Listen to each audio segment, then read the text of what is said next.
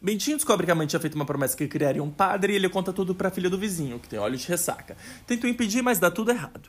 Lá no seminário ele conhece o Escobar, que acha a solução. Tinham prometido um padre, não necessariamente o Bentinho.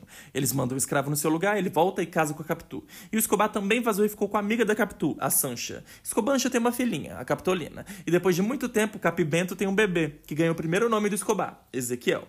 O Escobar morre afogado no mar sob forte ressaca. E no enterro, Bentinho acha que Capitu estava olhando estranho pro defunto. E que o filho era muito parecido com o amigo. Então ele tem certeza que foi traído e decide se matar com um veneno numa xícara de café. Só que o filho entra na hora que ele vai beber a xícara de café. Então ele oferece pro filho a xícara de café. Mas calma, calma, ele desiste. Eles vão pra Europa, mas só o Bentinho volta. Só que não é mais Bentinho, não. Ele é o chato do Dom Casmurro. Dom, nobre, Casmurro, chato, calado, teimoso, metido, desconfiado. Capitu, morre. O filho vai viajar ao mundo, tem uma febre, morre. Dom Casmurro termina a vida sozinho, abandonado e humilhado. Mas afinal de contas, Capitu traiu ou não traiu?